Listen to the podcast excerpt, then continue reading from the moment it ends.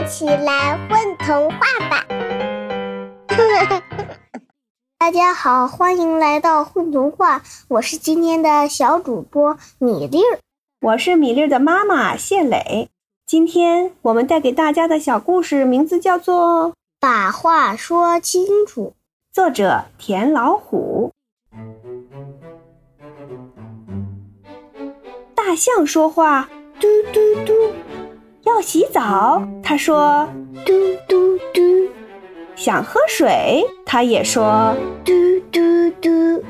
结果呢，大象的妈妈给大象倒了满满一盆洗澡水。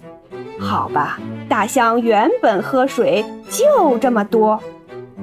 小蚂蚱说话，嘤嘤嘤。要跳高，他说嘤嘤嘤。要跳远，他也说。嘤，小蚂蚱，你家在哪里呀？大蚂蚱叔叔来串门，站在小蚂蚱家门口。嘤嘤嘤，好吧，大蚂蚱叔叔跳了三跳，一跳高，二跳低，三跳远，终于来到了小蚂蚱的家。小宝宝说话，呜呜呜，想睡觉。小宝宝说：“，想去玩儿。”小宝宝还说：“呜呜呜。”妈妈看着小宝宝用力的猜呀猜呀，猜的脸都憋红了。要是能说对，妈妈该多省劲儿呀！大宝宝说话有条理，时间、地点都有谁？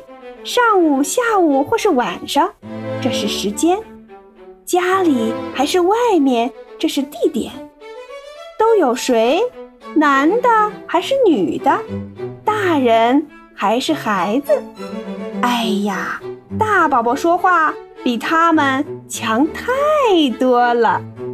今天的故事就讲到这里，谢谢大家。宝贝儿，你们在干嘛呀？